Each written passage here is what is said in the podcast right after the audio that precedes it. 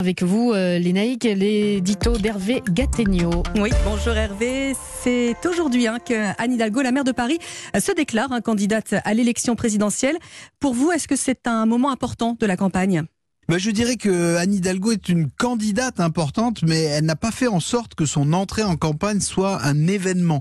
Euh, en réalité, tout le monde sait depuis le printemps qu'elle a décidé d'être candidate, mais assez curieusement, elle, n'a pas profité de tout ce temps euh, pour s'imposer vraiment, ni pour préciser ses thèmes forts.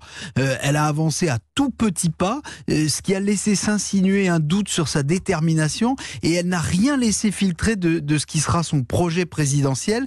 Et c'est probablement ce qui fait qu'elle n'a pas du tout réussi à monter dans les sondages. Hein. elle est toujours entre 6 et 10 ce qui n'est pas brillant.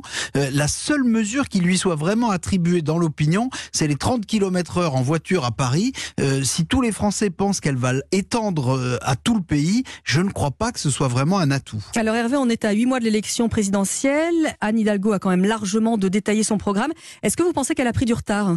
Vous avez raison, l'élection est encore loin, euh, mais il me semble qu'elle aurait pu déjà s'imposer comme la figure centrale à gauche, ce qu'elle n'a pas fait. Euh, sur le papier, on voit que Emmanuel Macron capte une large part de l'électorat du centre droit et du centre-gauche d'ailleurs, ce, qui pousse les candidats des républicains à une surenchère droitière avec Marine Le Pen. Si vous ajoutez Éric Zemmour, ça crée un embouteillage à droite et à l'extrême droite, et cet embouteillage-là, euh, contrairement au bouchon parisien, euh, il peut profiter à Anne Hidalgo. Mais pour ça, il aurait fallu qu'elle prenne l'ascendant sur les autres prétendants de gauche. Or, il y aura au moins un candidat écologiste. Euh, il y a Arnaud Montebourg qui veut incarner une gauche différente, populaire, industrielle et il y a même Stéphane Le Foll qui revendique aussi l'investiture du Parti socialiste. Donc il y a un espace à gauche, mais elle n'est pas seule à l'occuper. Alors justement, est-ce que le soutien du PS c'est important? Parce qu'on se souvient hein, qu'au départ, Anne Hidalgo euh, disait plutôt vouloir s'en passer. Ben, vous savez, les partis politiques, c'est à la fois euh, ringard et indispensable, surtout dans une campagne présidentielle,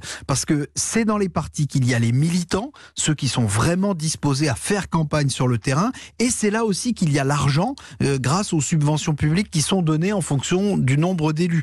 Euh, or, une campagne présidentielle pour un candidat qui espère la victoire, ça coûte 20 millions d'euros, et on ne peut plus, comme au temps de Jacques Chirac, profiter des caisses de la mairie de Paris. Tout est beaucoup mieux contrôlé aujourd'hui, tant mieux d'ailleurs. Euh, le plan d'Anne Hidalgo, c'est de prendre l'argent du PS plus que ses idées. Il faut dire que des idées, il y en a plus beaucoup, euh, et d'enrôler les cadres du PS, surtout les maires des grandes villes. Il y a toute une nouvelle génération d'élus avec beaucoup de femmes. Euh, ça fera d'Anne Hidalgo la candidate des villes, et on verra si ça lui laisse du champ. Merci Hervé Gattegno du JDD pour cet éclairage hein, sur la campagne future d'Anne Hidalgo.